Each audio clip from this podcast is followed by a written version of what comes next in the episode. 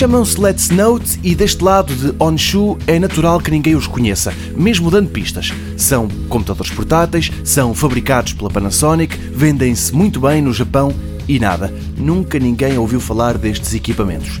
Mesmo assim, e como sublinha o correspondente do site The Verge em Tóquio, no Japão são um sucesso de vendas. Tanto assim que, ainda agora, a Panasonic lançou a mais recente geração destes portáteis e, como primeira encomenda, mandou logo fazer 350 mil unidades por cá é um êxito difícil de perceber. Em termos de aspecto, são feios, grossos, com coisas que já ninguém usa, como por exemplo saídas VGA e até os trackpads para o rato, em vez de serem retangulares, como os nossos, são circulares.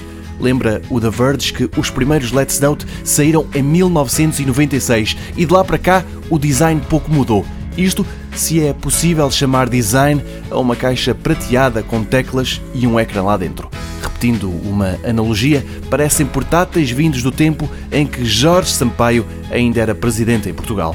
O que acontece é que por dentro são bem atuais, com processadores topo de gama, muita memória, espaço de armazenamento e todo o tipo de conectividade que pudesse vir a ser usada pelo seu dono de 1990 a 2020. Falta o modem 56K, é verdade, mas tem 4G para se ligar à net. O Let's Note SV7 custa uns nada antiquados 2.500 euros.